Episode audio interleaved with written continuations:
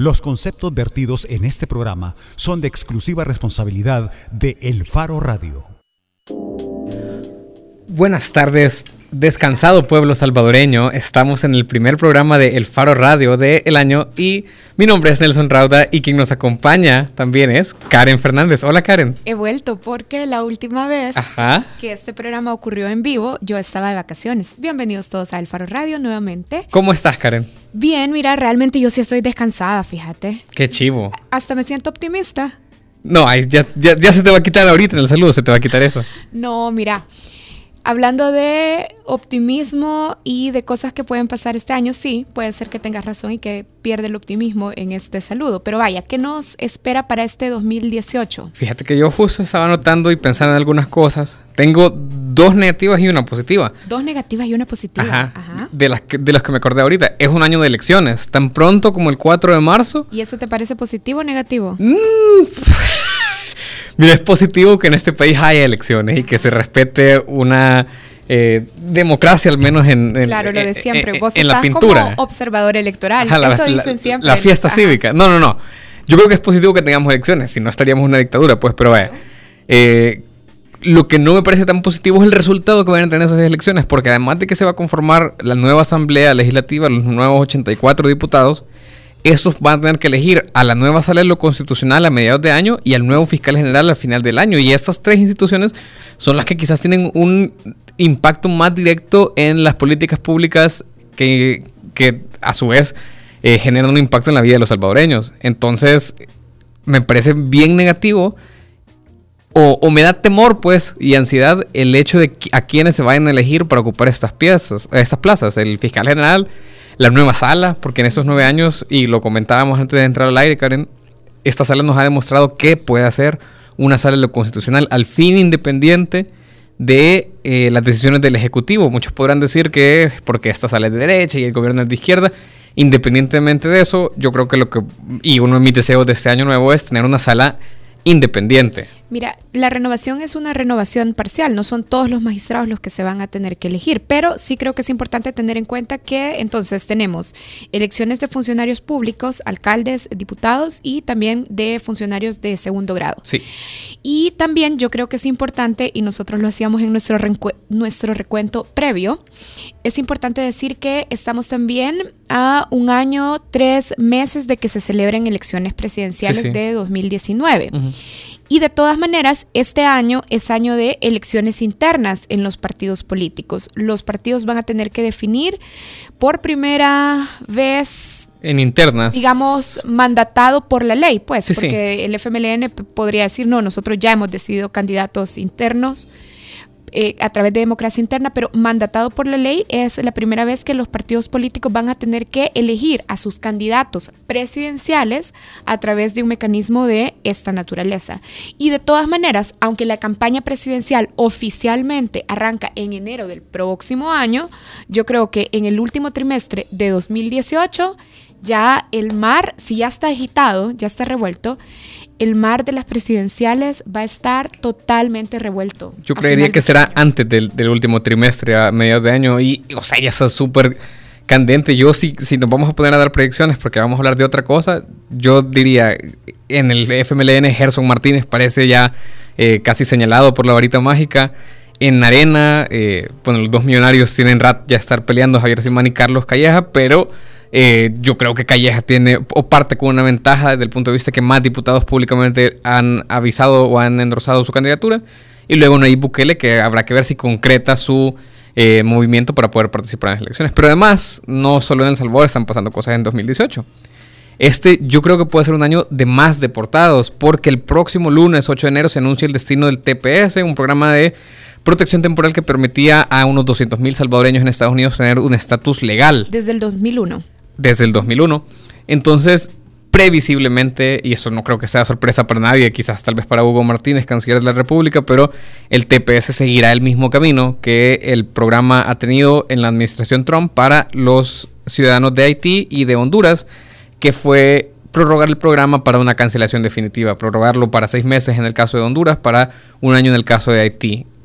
Así que de esas notas son como lo, primero que nos va a tener pendientes al inicio de este año. Y las organizaciones civiles en Estados Unidos, como también lo hemos discutido muchas veces en el, el año pasado en el Faro Radio, por lo que abogan o por lo que están esperando es porque desde el Congreso se geste una reforma migratoria integral, ajá, que permita no solo a los que han estado protegidos por el TPS, sino también a los Dreamers, por ejemplo, que son latinoamericanos que llegaron a Estados Unidos siendo niños todavía y que ya el gobierno de Trump anunció que también ese programa se termina, lo que las organizaciones civiles abogan o lo que esperan es que haya una reforma migratoria integral que permita protección permanente a estos grupos de latinoamericanos en Estados Unidos. Hay una última cosa con la que yo quiero decir que esperamos este año. Que a vos te alegra muchísimo. Yo ni lo tenía en, el panorama. Y claro pues. que sí, es año de Mundial de Fútbol, el torneo más importante de selecciones. Se, se desarrollará entre junio y julio en Rusia. Vamos a tener partidos en la mañana y hasta el mediodía, unos horarios eh, que coinciden con los de trabajo en Latinoamérica, así que eso va a ser complicado de verlo, pero eh, es algo positivo, yo creo que es una buena distracción, es un gran espectáculo y yo desde ya le pongo la fichita a Brasil para que quede campeón, esperando salarlo porque yo quisiera que lo ganara Argentina y Messi, pero creo que Brasil tiene más cartas que nadie para ganar este mundial. Bueno, yo no voy a hacer ninguna predicción mundialística todavía. Deberías. Aunque mis predicciones mundialísticas y futbolísticas suelen ser acertadas, pero no lo voy a hacer todavía, fíjate. Vaya, pero lo vamos a estar esperando. Pero bueno, bienvenidos al Faro Radio. Entonces, también vamos a estar esperando sus llamadas y comentarios en este primer programa del año. ¿Qué número? Al 2209-2887 o a través de nuestras redes sociales, las del Faro en Facebook y Twitter o directamente al Twitter del Faro Radio, que es así, arroba el Faro Radio. ¿Y de qué vamos a hablar hoy, Karen? Mira, yo creo que este tema no tiene nada de nuevo, pero sí cerramos el año el 2017 con una seguidilla de tragedias dentro de la Policía Nacional Civil. Se celebró después del 24, fue específicamente la noche del 28 de diciembre, una fiesta en la sede del Grupo de Reacción Policial, el GRP. Y esa fiesta terminó terriblemente con una gente herida y ahora desaparecida, con un agente prófugo y con varios agentes detenidos acusados de haber incumplido sus tareas porque no detuvieron oportunamente a, al agente señalado de haber herido y ahora de haber desaparecido a la agente Carla Ayala. Pero además también pasaron otras cosas. Un agente se suicidó, otra gente fue asesinada en la subdelegación de mexicanos Hubo otro también en Chalatenango que atacó a su pareja y se suicidó. Policía también. Así es que ahora vamos a hablar de esta PNC que cerró el año atacándose. Agentes de la PNC atacando a sus propios compañeros. Y en tres de estos casos que hemos comentado, las víctimas son mujeres. Así es que de eso vamos a regresar hablando en el Faro Radio. Vamos a hablar con un representante del movimiento de trabajadores de la policía. Vamos a estar hablando con Marvin, Marvin Reyes. Así es que de eso regresamos hablando en el Faro Radio. Síganos también a través de Facebook Live en la cuenta del Faro de Facebook. Ahí pueden encontrar el link para la transmisión. Ya volvemos. El Faro Radio. Hablemos de lo que no se habla. Estamos en punto 105. Así sonaba antes.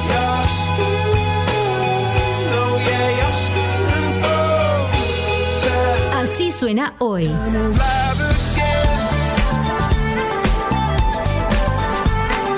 La mezcla perfecta de los éxitos de los 90, 2000 y lo mejor de hoy. Punto 105, joven adulto. Cinco años.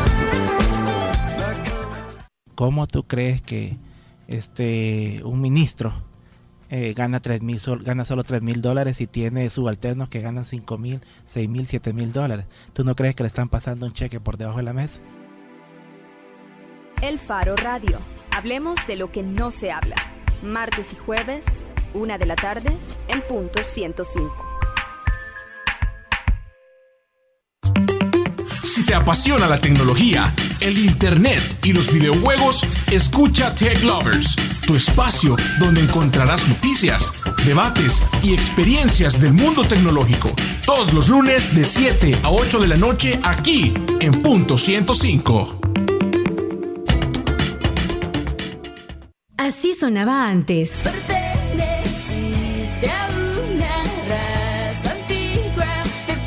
Así suena hoy.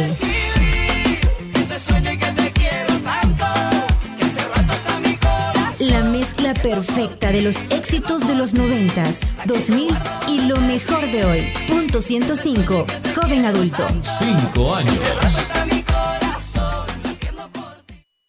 La portada en el Faro Radio. La PNC ataca a sus propios agentes. La PNC cerró el año pasado, el 2017, con cuatro incidentes cometidos por sus miembros contra sus propios miembros. En tres de estos casos, las víctimas son mujeres. El primer hecho que queremos comentar es el que ocurrió el 28 de diciembre, lo decíamos también antes de irnos a la pausa, hubo una fiesta en la sede del GRP, del Grupo de Reacción Policial. Ahí se consumió alcohol y terminó esa fiesta con una agente herida y ahora desaparecida, Carla Ayala. El presunto autor es el agente Juan Josué Castillo, prófugo y ahora buscado con una recompensa de 5 mil dólares. Cuatro agentes más están detenidos por incumplimiento de deberes por no haber capturado al agente Castillo. La noche del 31 de diciembre, un agente también se, se suicidó en casa de sus familiares y en la subdelegación de mexicanos, la agente Beatriz López murió. Aunque al principio se dijo que el agente López había cometido suicidio, la PNC ha confirmado después que se está investigando una asesinato cometido por otro agente. Y también ocurrió otro hecho en Chalatenango donde un agente primero asesinó a su compañera de vida y luego se causó heridas que más tarde le provocaron la muerte. Para hablar de esos temas, tenemos con nosotros a Marvin Reyes. Marvin es secretario general del Movimiento de Trabajadores de la Policía. Gracias por aceptar la invitación, Marvin. Gracias a ustedes y buenas tardes. Eh, feliz año nuevo para ustedes y para todos los que nos escuchan. Vea. Muchas gracias. Marvin, ¿qué tan comunes son los ataques entre propios agentes de la policía? Es decir, estamos acostumbrados a, eh, desde hace unos años lamentablemente, al ataque de parte de miembros de pandillas a eh, agentes de la policía, pero ahora la policía también tiene que cuidarse las espaldas de sus propios compañeros. Estamos ante, ante una situación bastante crítica. En los últimos meses hemos visto una especie de descomposición emocional entre los trabajadores policiales. Eh, lo digo de esa manera porque eh, este aspecto eh, del estado anímico de los policías es un aspecto que no se le pone atención, que no se trabaja por parte de las autoridades de la policía, a pesar de que hay un, un departamento de salud ocupacional y hay una área específica en cuanto a la vigilancia de, las conductas de los policías, a esto no se le da la importancia requerida. Eh, hace más o menos tres años, en 2014, en una reunión que se tuvo de manera general en la subdirección de administración, cuando tomó posesión eh, como director el comisionado Landaverde, se le hizo énfasis en esa reunión que era necesario que se trabajara sobre la salud mental de los trabajadores policiales porque el policía está sometido a presiones eh, que no son eh, comunes eh, por el área de trabajo. Estamos hablando que el policía tiene que lidiar con la presión de trabajo. Estamos hablando de roles extenuantes de 12 horas diarias como mínimo, como mínimo, porque el policía trabaja incluso 14, 16 horas diarias, eh, más cuando tiene procedimientos casi al filo de entregar su turno. A esto agreguémosle la situación económica precaria del policía, eh, que lo mantiene eh, en un estado tenso.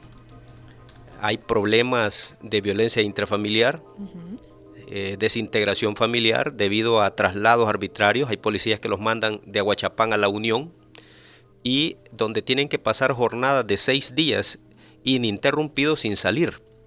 Entonces todo esto, eh, aunémosle también eh, el auge delincuencial, el ataque de los grupos criminales hacia miembros de la policía y sus familias y las amenazas de algunos jefes policiales eh, para que generen resultados. Ahora, Marvin, vaya, el trabajo de eh, un agente policial siempre es un trabajo lleno de estrés y de presiones, no solo físicas, sino también emocionales. Ahora, ¿qué tan extraordinarias le parecen a usted los, los eventos de los últimos días? Es decir, ¿está fuera de lo normal? dentro del trabajo y la operación de la corporación de que pasen estos sucesos tan frecuentemente? Lo que pasa es que estamos llegando a un punto de quiebre, ¿verdad? Y por eso vemos estas manifestaciones de violencia extrema. Eh, esto no es algo que se, se, genere muy a menudo, ¿verdad? Sino que es producto de todo esto que mencionaba, en donde la persona explota ya, eh, y aquí podemos ver nosotros eh, grandes consumos de alcohol. Hay muchos compañeros que están eh, recurriendo a la bebida para escapar de todo esto.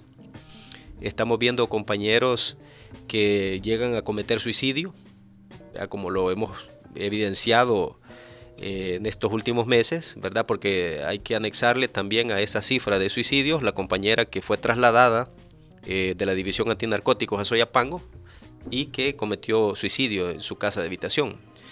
Ahora, esto es una, digamos, una situación atípica, en donde las autoridades ya tienen que ponerle atención porque eh, no puede seguir pasando este tipo de situaciones.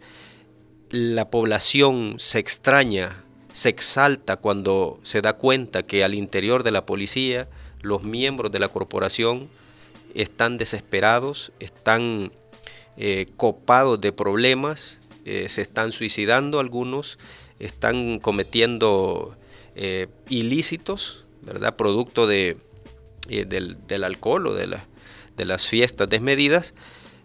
Y esto es un llamado de atención para las autoridades, que no vean al policía como una máquina a la que le pueden programar X horas de trabajo sin ningún descanso, porque el punto al que está llegando la institución es un punto, como lo mencionaba, un punto de quiebre en donde el policía está ya eh, al límite de su, de su tolerancia en cuanto a la parte anímica.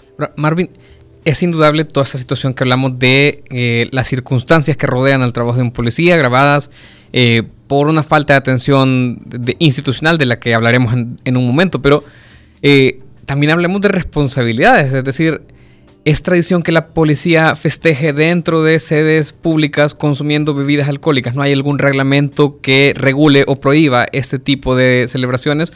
Eh, entre personas que, como ya decíamos, tienen todas estas eh, eh, este, presiones, estas circunstancias ambientales, pero además tienen armas. Por supuesto, es que eso es prohibido. Está estipulado en la ley disciplinaria policial y es una falta muy grave que es sinónimo de destitución el consumir bebidas embriagantes en lugar de trabajo. Destitución para el, para el consumo, no por la autorización de. Eh, sí, al que consume bebidas embriagantes en el lugar de trabajo es eh, acreedor de la apertura de un proceso disciplinario. O sea, todos los agentes del GRP que estuvieron en esa fiesta y consumieron bebidas alcohólicas podrían enfrentar procesos disciplinarios. Pero aquí vamos a vamos a tocar un punto, eh, digamos muy particular quién autorizó esa fiesta. Porque una fiesta de esa magnitud en el GRP o en cualquier otra unidad policial, en primer lugar no debería darse, porque las sedes policiales no están diseñadas para estar eh, albergando ese tipo de, de celebraciones. Y segundo, tampoco debería incluirse el consumo de bebidas embriagantes porque es una falta, primero una falta de respeto al lugar de trabajo y segundo es una falta disciplinaria porque el policía tiene que mostrar una conducta intachable ante el pueblo salvadoreño. Y si vemos este tipo de cosas que se están autorizando desde la jefatura, entonces estamos ante un desorden en la parte superior de la policía, por ende, hacia abajo lo que se va a producir es un caos. Eh, Marvin, vos conoces la estructura de la policía. ¿Quién tuvo que haber autorizado una fiesta en la sede del GRP? La tuvo que haber autorizado el jefe de esa unidad previo haber hablado con el subdirector de áreas especializadas operativas. Él tuvo que haber tenido conocimiento de esa fiesta, que es uno de los subdirectores, eh, que son los comisionados que están eh, en el más alto nivel de la policía, y que tuvo que haberle autorizado y haberle dado los pormenores de esa fiesta, cómo se iba a llevar a cabo, toda la logística que, que iba a implementar, y por ende incluso ellos deberían de ser investigados y deberían ser procesados disciplinariamente por autorizar este tipo de fiestas, malgastando los recursos, ¿verdad? Porque es dinero Ahora, eso, suponiendo que los, que los recursos usados para la fiesta fueran institucionales, no lo sabemos, o ustedes tienen información. Eh, eh, fíjese que ese, ese, es un punto bien importante que es, es, necesario aclarárselo también a la población. Este tipo de fiestas eh, se financian a través de, del dinero que se recauda producto del pago que hacen los chalets institucionales. Son comedores que funcionan al interior de la policía. Muchos de ellos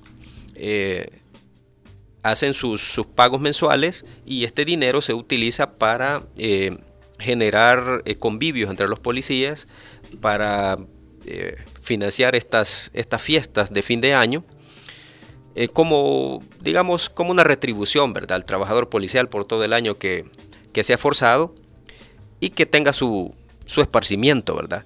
Pero nosotros tenemos conocimiento que este, este dinero, ¿verdad? El cual no, a nadie le dan cuenta de cuánto es lo que recaudan y que es un, secreto total, se, genera a través de la, de la voz populi, como se conoce, que en diciembre hay muchas unidades policiales que hacen fiestas solo para, eh, para oficiales, ¿verdad? Solo para ellos, eh, fiestas privadas en donde se eh, reparten esos dineros, se hacen obsequios suntuosos, ¿verdad? Y el personal básico lo dejan igual, tal cual, una fiesta modesta donde no hay mayor, mayor incentivo para el personal. Esta fiesta del GRP sí se, fue la que, la que ha sobrepasado todas las expectativas por la magnitud con la que se diseñó y se desarrolló. Ahora, solo para cerrar un poco el tema del GRP y pasar a otros temas a raíz del incremento del ataque de pandillas contra policías, se emocionó de parte de algunos diputados que los agentes pudieran llevarse las armas a sus casas. Eh, se hizo una reforma de ley. Pero los casos de los últimos días, este el GRP, otros de otros ataques de policías contra sus compañeros de vida, eh, evidencian que han usado esas mismas armas institucionales para agredir y para suicidarse.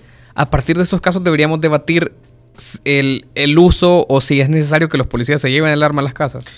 Es que en esto hay un, hay un detalle. Eh, el tema de la salud mental, del control eh, psicológico de los policías, debe ser un tema eh, los psicólogos que la policía tiene son personas que le tiran al sueldo. Hay que ser claro.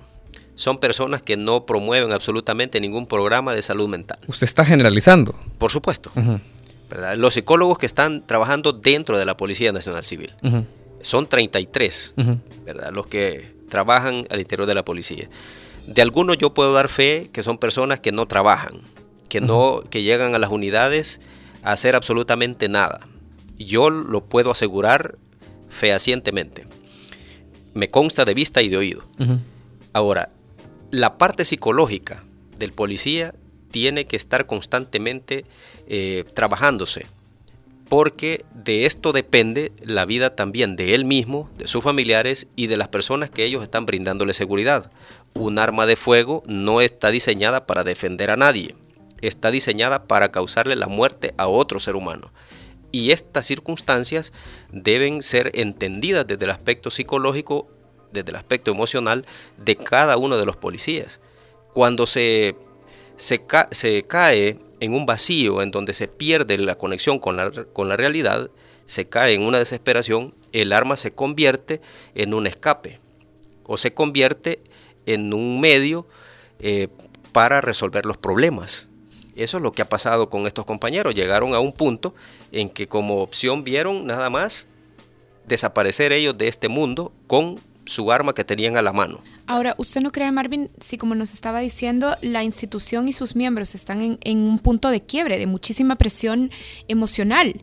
¿No cree que tiene que discutirse, para volver a lo que Nelson preguntaba, el asunto de que se lleven sus armas cuando no están de servicio, si están sometidos a todo este esquema de presión? Eh, sí, es que, bueno... y el arma representa un riesgo. Claro, pero para autorizar el arma hay una serie de, de requisitos que la policía le, le establece al elemento policial.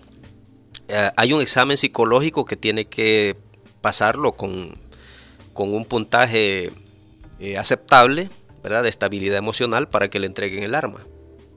Eh, lo que pasa es que estos exámenes, como son exámenes de cajón, la gente pone lo que el psicólogo quiere, quiere ver. Mienten prácticamente en, algunos en estos exámenes. Diferente es cuando se, se genera una terapia ya personalizada en donde se detectan eh, aspectos de inestabilidad emocional.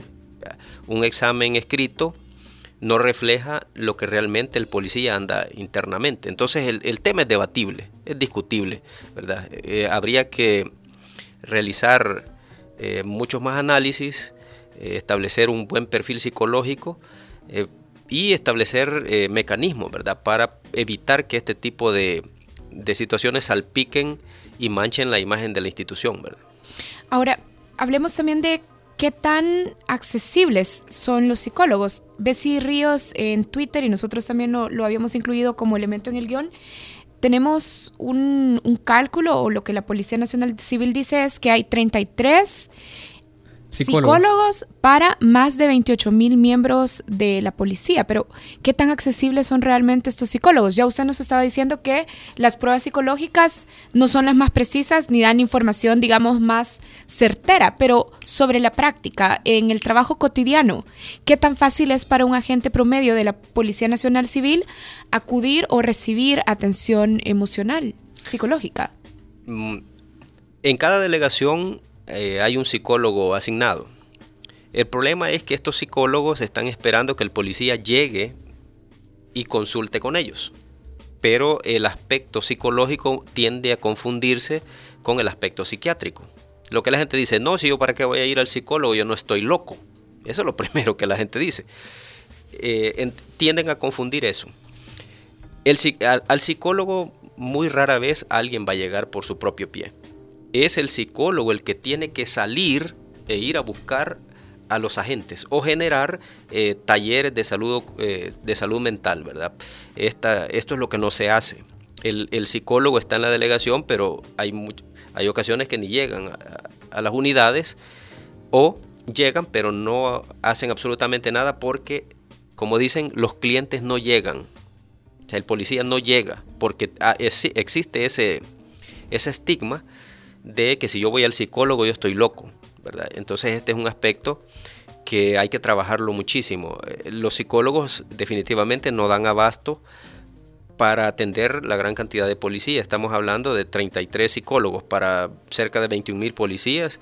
Es una cantidad demasiado exorbitante para que un psicólogo atienda eh, a cada policía. Estamos hablando de alrededor de 900 policías por cada uno. Entonces eso es una, cantidad demasiado alta para cualquier profesional. Es imposible atender una población de, ese, de esa magnitud. Eh, sí está, eh, digamos, medianamente accesibles, pero que por el estigma que se maneja, el policía no llega donde el psicólogo. Marvin, en los hechos de los últimos días también tenemos casos en los que agentes hombres violentaron a sus compañeras mujeres. Es un hecho, son hechos aislados estos que estamos viendo. Tenemos el caso de Chalatenango, del agente que primero mató a su esposa, luego se hirió él, después él falleció, pero también tenemos el caso de la subdelegación de mexicanos, de la gente que asesinó a su compañera de trabajo se discute qué tanto se visibiliza este tipo de violencia de hombres contra mujeres dentro de la corporación. Este es un aspecto que definitivamente hay que abordarlo. Eh, la violencia en contra de la mujer al interior de la policía se ha venido dando desde, desde, sus inicios. Eh, siempre al sexo femenino se le ha discriminado, se le ha marginado, se le ha puesto en un lugar de menor importancia dentro de la institución policial, eso hay que decirlo claramente. Ahora, el aspecto de, convivencia en una relación sentimental entre policías es algo que se va a dar siempre, porque eh, la convivencia a largo tiempo eh, en un lugar con la misma persona va a generar una atracción física. Claro, como se ve en otras profesiones. Exactamente, va a generar una atracción física. Es algo natural del ser humano. Eso no se puede evitar con ninguna norma. O sea, es algo natural. Pero la irresponsabilidad eh, es, lo que genera el problema acá. Porque si se, da un tipo de relación entre policías que no tienen ningún ninguna otra relación, digamos, marital. ¿Y eso no está prohibido, la relación entre miembros de la policía? No, no, no está prohibido. Eh, digamos, en el código de conducta ni, en la ley disciplinaria eh, no está prohibido la relación sentimental eh, el sostener relaciones sexuales al interior de sedes policiales o en el sector de responsabilidad, eso sí es una falta muy grave, que lo pueden destituir al policía. Pero esta es una situación que, que debe pasar por eh, una... tiene que ser madura la persona, pues.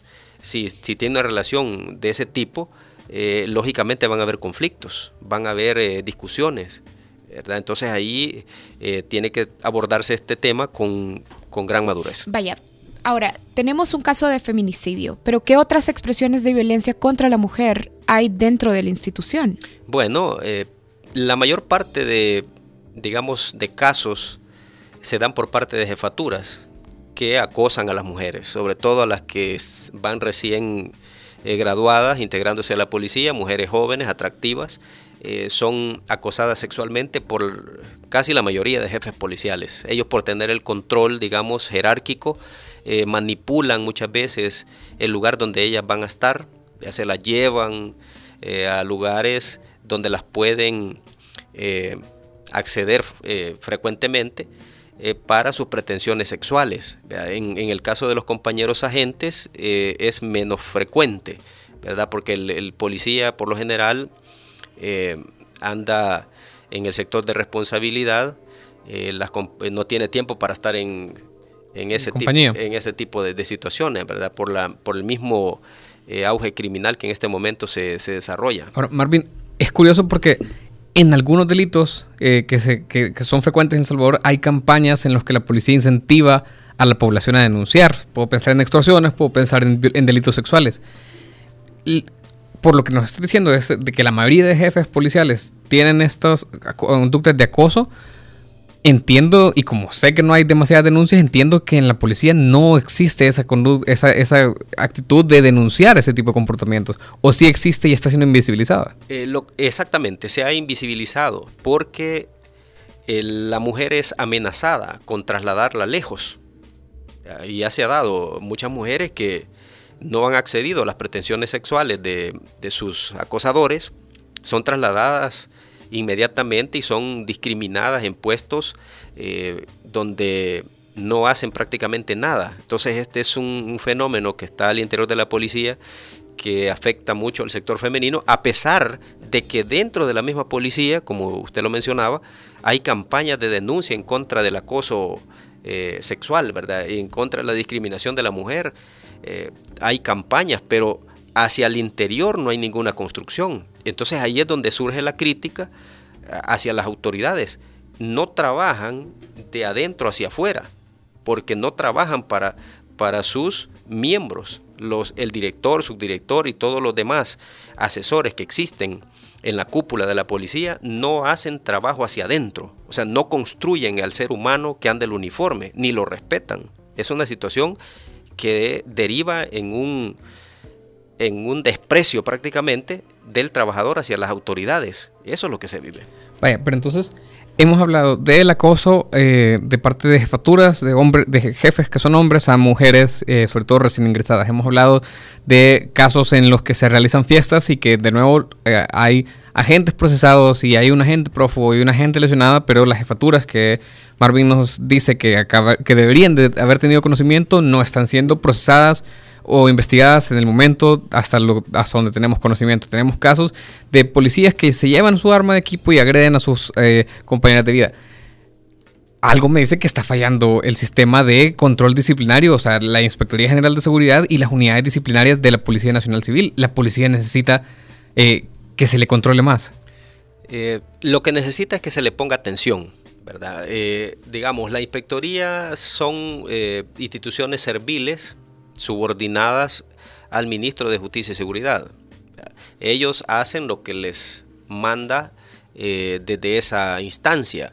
Eh, la ley supuestamente los coloca como independientes. De hecho, por eso lo sacaron de la policía y la reconfirmaron o la recolocaron como inspectoría de seguridad, no de la policía. Eh, sí, pero continúan siendo subordinados. Nosotros lo hemos vivido en carne propia con los casos nuestros por pertenecer al movimiento de los trabajadores de la policía que hemos sido procesados disciplinariamente de forma arbitraria, antojadiza y poco profesional, eh, en un sesgo total y absurdo de parte de, las autoridades. Ahora, lo que se necesita en este momento es ponerle atención a la descomposición emocional que se, está viviendo en la policía. Los roles que han implementado, que son prácticamente siete días trabajando y dos de descanso, le dejan muy poco para que se recupere el policía de esa carga laboral. Han eliminado eh, aspectos como el deporte, antes habían jornadas deportivas, habían incluso torneos eh, institucionales donde la policía jugaba fútbol con otras instituciones del Estado. Eh, ahora eso ya no existe. Ya no existen tampoco los convivios que se promovían antes, que eh, tenía que ir por lo menos una vez al mes a un X lugar turístico a que el policía fuera a desestresarse con sus compañeros, a generar terapias de grupo.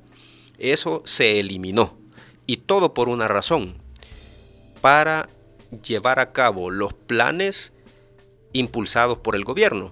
Y aquí hemos visto nosotros un, acto teatral donde han gastado millones de dólares en despliegues como la FES, la FIR, medidas extraordinarias, todo para lograr reducir el auge criminal. Ahora, si comparamos la inversión que ha tenido el Estado en todo esto que hemos mencionado, el resultado no ha sido muy significativo.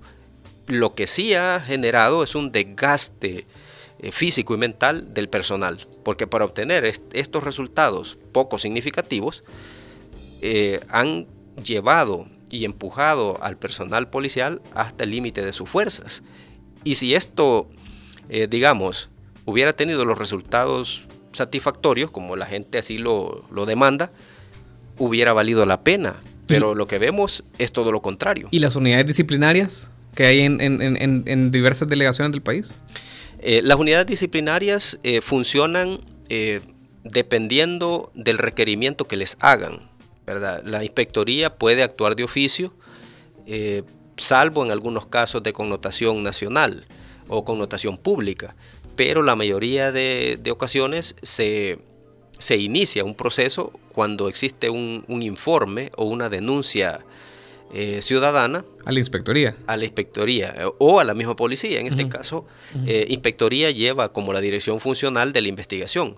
las unidades disciplinarias no pueden ir a, a, cazar a los policías, ni andar, como se dice, como una cacería de brujas, viendo a ver quién está haciendo esto, quién está haciendo lo otro porque no es esa la función de, la, unidad disciplinaria, sino que es ventilar los casos que se denuncian y garantizar un debido proceso, sin sesgos eh, hacia un sector u otro. Ahora, Marvin, eh, dentro de unos meses eh, podrías tener como compañero de trabajo a una persona que se ha manifestado en contra de que se, de que se lleven a cabo estos procesos contra, el, por ejemplo, el agente policial que hirió a la gente en la fiesta del GRP. Estoy hablando porque Marvin es candidato a, diputado de San Salvador por el Partido de Conciliación Nacional, el, Concertación, no sé cuál es la, Concertación. la, denominación actual, Concertación Nacional.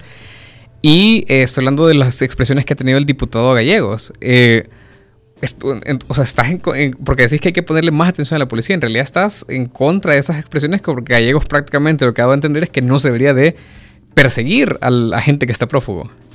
Mm, bueno, yo he conocido el punto de vista del licenciado Gallegos, mm, pero definitivamente aquí hay que ser enfático en eso. No se puede, eh, digamos, tolerar ningún acto de violencia o acto delictivo por parte de, los miembros de la corporación policial, como el que hemos visto en esta fiesta del, del GRP, donde, aclaro, hay más tela que cortar, porque eh, lo que hemos conocido es una parte de lo que realmente sucedió. Y cuando dice que hay más tela que cortar, ¿a qué se refiere? Al punto que ustedes tocaron recién comenzamos el programa. ¿Quién autoriza esas fiestas? ¿Verdad? ¿Quién tuvo conocimiento de todo esto? Y es por parte de las jefaturas que permitieron que todo esto pasara. Prácticamente el, policía que cometió este ilícito y que en este momento se encuentra prófugo, eh, viene siendo como un chivo expiatorio de todo esto, pero que tampoco se puede tolerar. No podemos encubrir a ningún criminal, sea de donde sea, pues, o venga del estrato social de donde venga. Ahora, Marvin, para, para volver a la posibilidad suya de convertirse en diputado, usted es candidato, ya lo decía Nelson, por el, por el PCN. Un partido que no ha sido muy coherente en su respeto por la policía. De hecho, hay que recordar que en el 2000 el diputado Francisco Merino hirió a un agente y no fue ni siquiera juzgado por este hecho. ¿Cuál es su propuesta para prestarle más atención a la policía desde un partido como el PCN, que, como ya lo decía, no ha sido muy coherente en respetar a los agentes? Sí, por supuesto, eh, es una crítica, eh, digamos, aceptable, tomando en cuenta que esas acciones son de tipo personal. Los institutos políticos son entes jurídicos y quienes cometen ese tipo de acciones son personas. Vea que claro, pero el instituto político avala. Eh, sí, podría ser que... Y lo siguió llevando como diputado, pues como candidato. Sí, claro. Y él sigue siendo representante del instituto. Por supuesto. Pero el, digamos, el, efecto personal de, del señor Merino, eh, digamos, deja un mal ejemplo de, de los legisladores que deberían mostrar conductas eh, intachables y no ese tipo de, bochorno, vea que nosotros fuimos testigos de todo eso. Ahora, con relación a, este, digamos, aspecto político en el que yo estoy eh, involucrado en este momento, nosotros tenemos un objetivo muy claro en cuanto a trabajar en pro de los miembros de la corporación policial, que es un aspecto que llevamos como como eje, como objetivo a alcanzar, ¿verdad? que es la dignificación de los miembros de la corporación policial. Eh, vamos a trabajar de manera fuerte para que el policía tenga un salario digno, que eso es lo que reclama el policía desde, hace 10 años. Ah, vamos a modificar también aspectos eh, de los cuerpos legales que rigen a la institución policial. Estamos hablando de la ley orgánica policial, eh, la ley de la carrera policial que contiene artículos que son inoperantes, que son ineficientes y que lo que hacen es entorpecer el, profesionalismo o el crecimiento eh, profesional de los compañeros. Asimismo, la ley disciplinaria que contiene aspectos demasiado eh, coercitivos, inquisitivos, más pareciera una, una ley de la de la Santa Inquisición, ¿verdad? Que donde no se salva nadie. ¿A qué se refiere, por ejemplo? Porque esta ley está diseñada o fue creada por oficiales, administrada por oficiales y aplicada por oficiales. Lógicamente, ellos prácticamente están excluidos de, de, de las sanciones de esta ley y a quien se la aplican directamente es al nivel básico. O sea, usted no habla de reducir sanciones, sino de incluir a otras personas en las sanciones. Exactamente. Modificar algunos artículos porque la ley tiene que ser pareja. Aquí si un jefe policial comete estos actos, como por ejemplo del acoso sexual, tiene que pagar tiene que ser sancionado disciplinariamente, como aquel jefe policial que mató a una persona carretera al puerto de, la libertad y por Zaragoza, este señor tiene que ser sancionado, pues no puede quedar impune. Entonces, estos aspectos los vamos a trabajar eh, desde la Asamblea Legislativa si contamos con el apoyo de la población salvadoreña. Es que ese es un aspecto eh, muy importante que la gente tiene que ver en este momento. No continuar con los mismos rostros eh, que hemos estado viendo por 20, 30 años. Y, y darle oportunidad a, las personas nuevas. Bien, Bueno, Marvin, muchísimas gracias por habernos acompañado. Hoy hemos estado conversando con Marvin Reyes. Marvin es secretario del Movimiento de Trabajadores de la Policía y también, como lo estábamos conversando en esta última parte de la entrevista, Marvin también es candidato a diputado por el Partido de Conciliación Concertación, Nacional, Concertación. Nacional por el PCN. Por el PCN. Vaya, y entonces tiene meses muy duros, Marvin, ahora que se vienen, porque justamente estábamos hablando de que ya estamos en la recta final, aditas del inicio de campaña. No, y gracias a ustedes por, por este espacio, ¿verdad? Y desearle feliz año nuevo y quizás terminar con, con, un, con una frase para todos los que nos escuchan, ¿verdad? Que la indignación que sentimos por los desaciertos de la clase política que se convierte en acción. Que no nos quedemos en las redes sociales o en los grupos de WhatsApp o hablando en la casa viendo el televisor, que se convierte en acción y el 4 de marzo cambiemos a todos los que no nos parecen, que han estado en la Asamblea Legislativa vegetando y sirviéndose con la cuchara más grande, sino que démosle oportunidad a otras personas que tienen el deseo de trabajar, de servir y no de servirse del pueblo. No de servirse con la cuchara. Exactamente.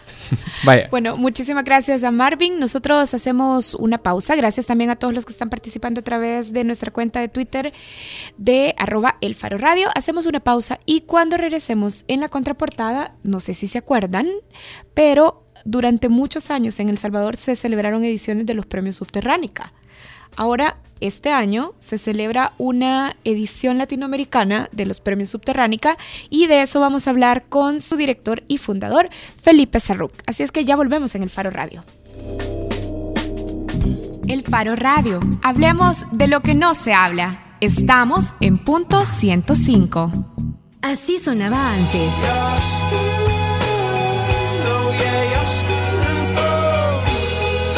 Así suena hoy.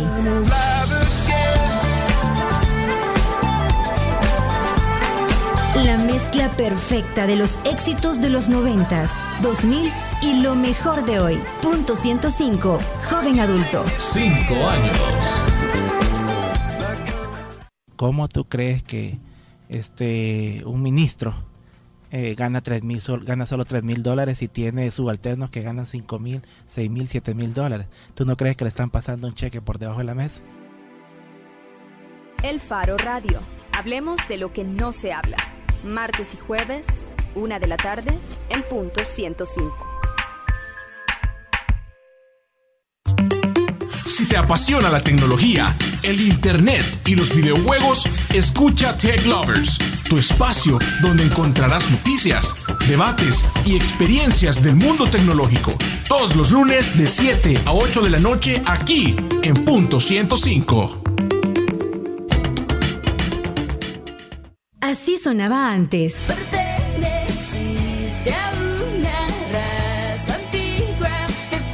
Así suena hoy.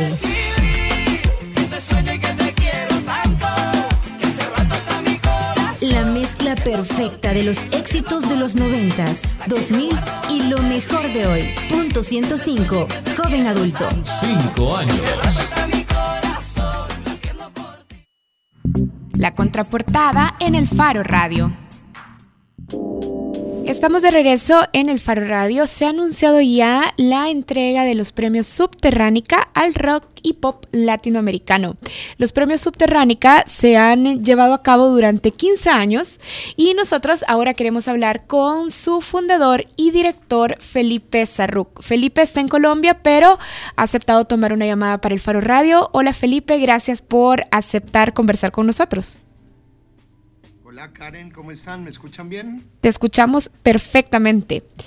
Felipe, mira, yo recuerdo, Nelson Rauda quizá no se acuerda porque es un par de años menor, pero yo me acuerdo que durante muchos años Radio Femenina coorganizaba, me imagino junto a vos, los premios Subterránica. Estoy en lo cierto. estoy estoy diciendo bien. Vaya. Pero yo... Nosotros hicimos, fue, fue los premios fueron entre 2003 y creo, si no me equivoco, que la última edición fue 2008 en El Salvador. Entonces han pasado 10 años. Así es que tenemos por lo menos una década aquí en El Salvador de no escuchar con fuerza de los premios subterránicos. Así es que necesitamos que nos refresques y nos contés más o con mayor profundidad qué son los premios subterránicos y qué tiene de diferente esta edición que se ha anunciado con respecto a las que se celebraban hace 10 años en El Salvador. Vale, mira, pues Subterránica, el premio nació en El Salvador, en el programa en, femenina. Em, la idea era premiar obviamente el rock local, el rock nacional. El programa en El Salvador fue, fue muy fuerte y en el 2005 eh, iniciamos en Colombia. al principio tratamos de llevar eh, juntos, es decir, eh, en femenina se quedó Memo Funes pero después de, unos años que, como te digo, creo que fue el 2008, Subterránica ya dejó de existir en, femenina. Y en Colombia, pues continuó hasta, hasta este año. De hecho, el año pasado cumplimos 12 años de, hacer los premios acá. Eh, no solo los premios, también somos un colectivo de, medios alternativos. ¿Qué sucede? Que, que pues al tiempo eh, las escenas locales de rock latinoamericano han ido perdiendo mucho terreno en frente de otros géneros y en nuestros países, eh, lamentablemente, pues los géneros musicales populares han, han sido confundidos con, por ejemplo, con las nuevas músicas locales y el rock perdió terreno. Entonces se nos ocurrió que por qué no centralizábamos eh, en Nueva York una entrega de premios con todas las escenas ha trabajado y obviamente pues El Salvador es la escena que, eh, que comenzó con este movimiento y ahí vamos, esto es más o menos los premios 2018. Ahora, la presentación en la página web de los premios Subterránica dice que es un premio para músicos, por músicos. Explícanos más cómo funciona el sistema de nominación y de selección de los ganadores de los Subterránica. Todos los que estamos en, dentro del colectivo somos músicos, periodistas o personas especializadas en el, en el ambiente musical, somos agentes musicales. Entonces el premio nace, como te dije en El Salvador, eh, que fue una idea que nació porque queríamos el programa que no teníamos. Es decir, alguna vez eh, en ese entonces, en el 2002, creo que fue, sí, en el 2002, eh, que te sonara la música en, en femenina o en cualquier otra parte sigue siendo, me imagino. Me imagino que para este, de estas alturas debe ser igual. Entonces, eh, tratamos de que Subterránica sea un colectivo de personas que estén en conocimiento de las escenas locales, etcétera, para este año, para elegir los, los nominados, como era tan amplio, nosotros tuvimos más de 5 mil prenominaciones. Entonces, lo que nos tocó hacer fue hablar con agentes de cada país, en este caso agentes de Estados Unidos, agentes del Salvador, de Argentina, de Chile, etcétera, que nos ayudaran a, enfocarnos en cuáles eran las bandas o cuáles eran los proyectos que merecían estar entre los nominados. Ese creo que va a seguir siendo la dinámica para escoger los nominados año tras año si seguimos haciendo premios así a nivel latinoamericano. Eh, hola, yo quiero saber específicamente eh, cuáles son los criterios, eh, digamos, para elegir a los, a, los nominados, porque también eh, veíamos a muchos salvadoreños, eh, y, me gustaría saber específicamente de ellos después, pero ¿cuáles son los criterios con los que se nominan? ¿Cuál es el proceso para que alguien llegue a estar nominado a los Subterránica en esta edición latinoamericana? Mira, primero tienen que ser bandas independientes, es decir, que no estén... Selladas con un discográfica atadas a ningún esquema, sea comercial o ideológico, sino que sean bandas que están haciendo rock porque les gusta hacer rock. Y segundo, tienen que, en este caso, en este primer año, estamos tomando en cuenta trabajos que se han hecho entre el 2016 hasta la fecha y bandas que han estado activas en la escena desde hace muchísimos años. Eh, lo, principal, lo que nosotros queremos generar es un espacio de reconocimiento, que es lo que falla en nuestros países. Hay, muchos muchachos, incluso ya personas de que llevan años trabajando en la escena pues salvadoreña más que hablemos del Salvador más que todo eh, y nadie les ha hecho un reconocimiento y son personas que trabajan muy duro por, por lo que es el rock, ¿no? Estás hablando, por ejemplo, en, El Salvador estás hablando, por ejemplo, de, adrenalina, me imagino.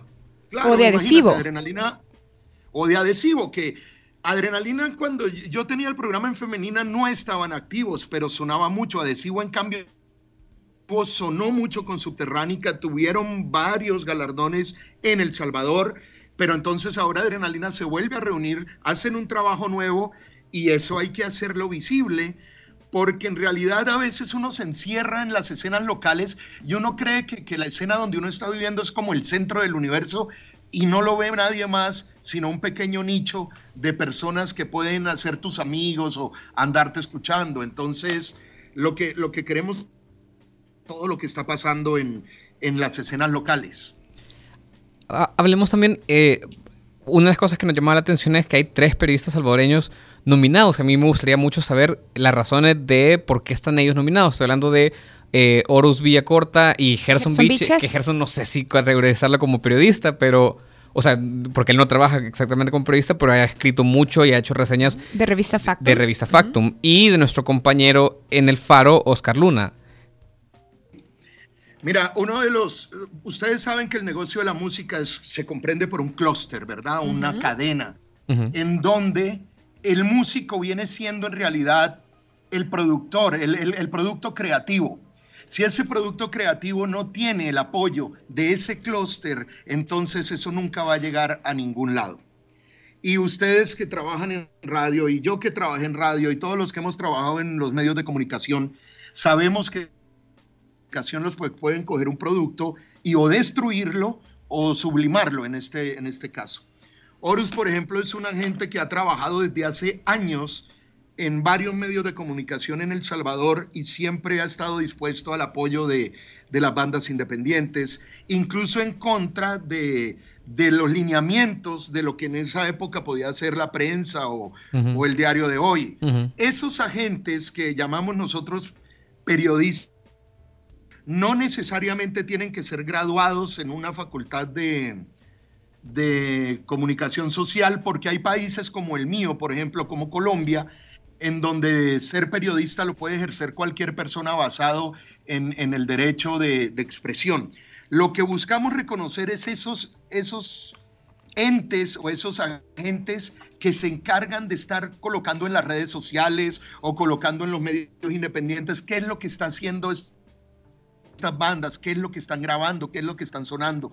Y, yo creo que ahí hay una buena lista de, gente que se ha preocupado por esto. Obviamente, pues no conocemos todo el espectro, pero por ahora está bien.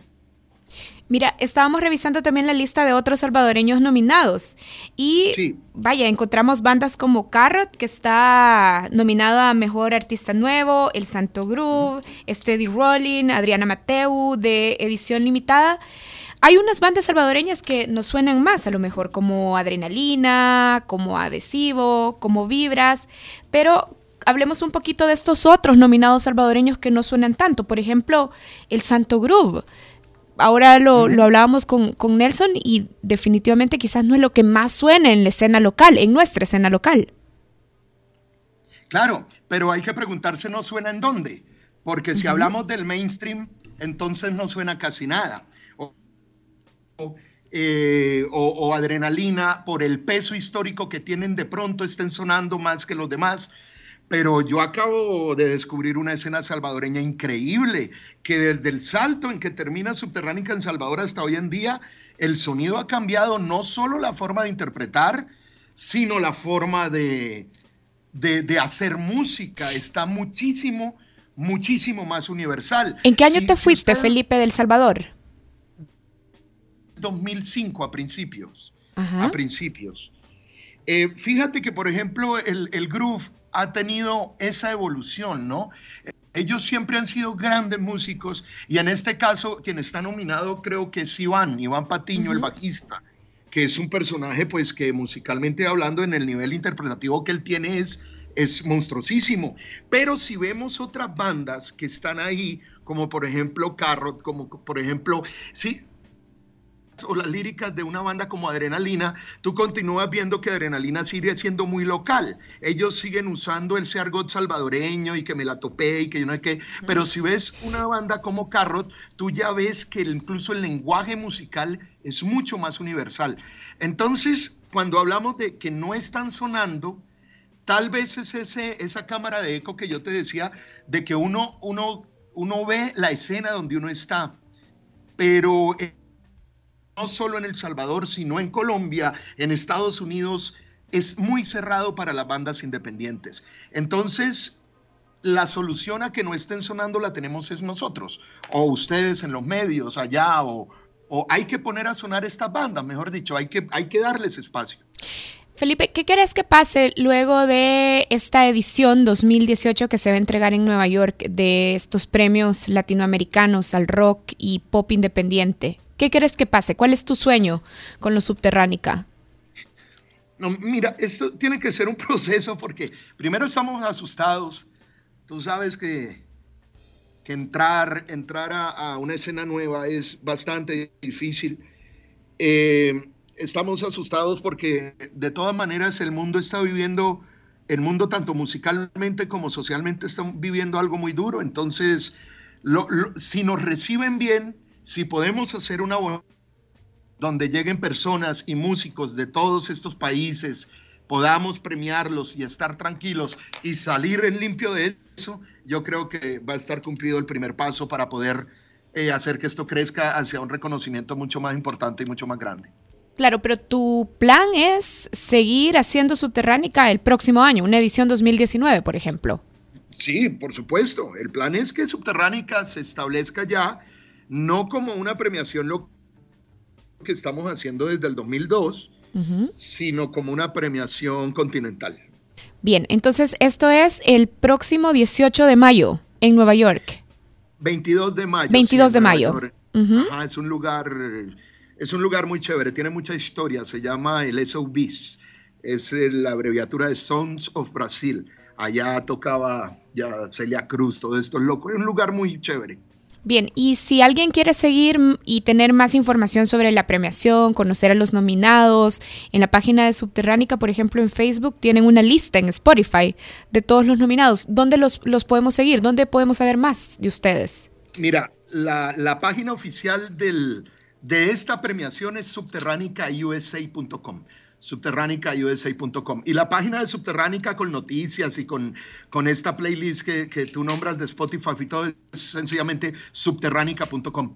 Ahí pueden encontrar, cada día actualizamos eh, estas dos páginas, entonces súper que estén ahí pegados, escuchando a las bandas y, y la gente preguntaba si iba a haber votaciones, pero no, los premios se escogen a través de un jurado. Entonces, ahí pueden ir viendo cómo va avanzando y los esperamos. ¿Y quiénes, son, ¿y quiénes son los jueces entonces? ¿Quiénes son los miembros de ese jurado? De 20 personas de todos los países, todos son músicos, todos son agentes de la radio. ¿Y quiénes son los salvadoreños que van a participar en ese panel? No te puedo decir porque si te digo quiénes son, empiezan a llamarlos, a, a ¿cómo se dice? A, a presionarlos a presionarlo o a pedir favores. Tú sabes cómo funcionamos nosotros en Latinoamérica. Eso es como, como lo... ¿Sí me entiendes? Es mejor mantenerlos así para que no tengan ninguna presión de, de, estar escogiendo. Es, es bien difícil cuando se organizan eventos como estos y tienes amigos en, en las bandas y te empiezan a llamar y ya sabes, cuenta con mi banda y nosotros hemos hecho esto, nosotros lo otro.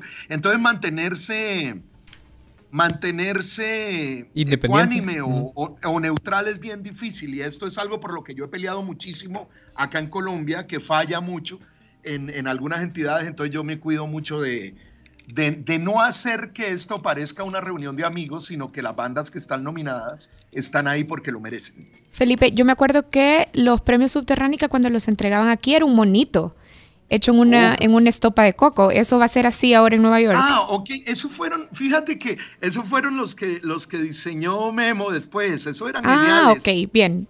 Eso fueron geniales. Los primeros, mira, ya entregamos, recuerdo que, bueno, alcanzamos a hacer como unos discos, como unos discos en un marco. Siempre han ido cambiando. Eh, pero sí, los del coco era súper chévere. Bien, los ganadores no, van a tener estopas de coco. Bien. no sabemos ahorita qué vamos a entregar. Estamos en esa búsqueda, fíjate. Gracias, Felipe. Mucha suerte entonces con estos meses y con el proceso de entrega del Premio Subterránica 2018. Gracias. Gracias. No, a ustedes, mil y mil gracias por estos espacios. Saludos a todos allá y nos vemos en, en mayo, ¿no? Bueno, nosotros vamos a ver las fotos. Contá con eso. bueno, Felipe Cerruc, chao, Felipe Cerruc, fundador y director de los premios Subterránica. Vos has escogido una canción nominada, de una banda nominada. De una banda nominada, de, hecho. Subterránica para el programa. De hecho, nos vamos con una canción de Carrot. Carrot está nominada como mejor artista banda nueva de Latinoamérica en los premios Subterránica y nos vamos con esto que se llama Hollow. Gracias a todos por escucharnos. Adiós. Jueves. Hasta el jueves.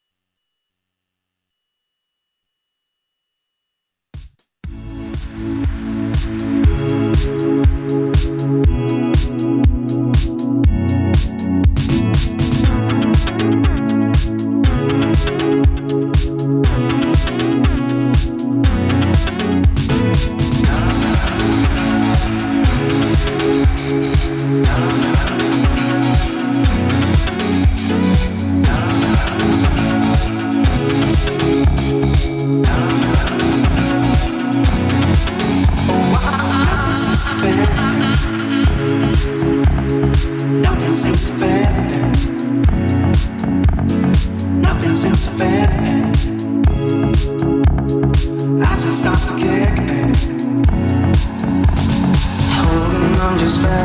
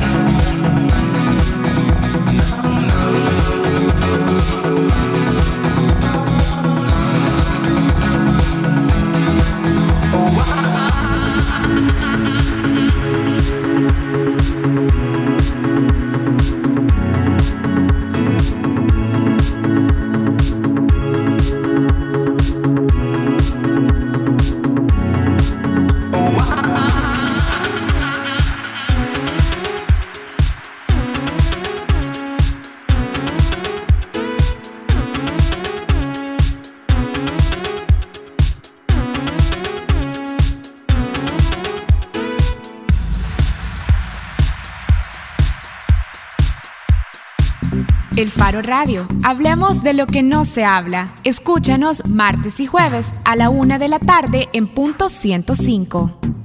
Los conceptos vertidos en este programa fueron de exclusiva responsabilidad de El Faro Radio.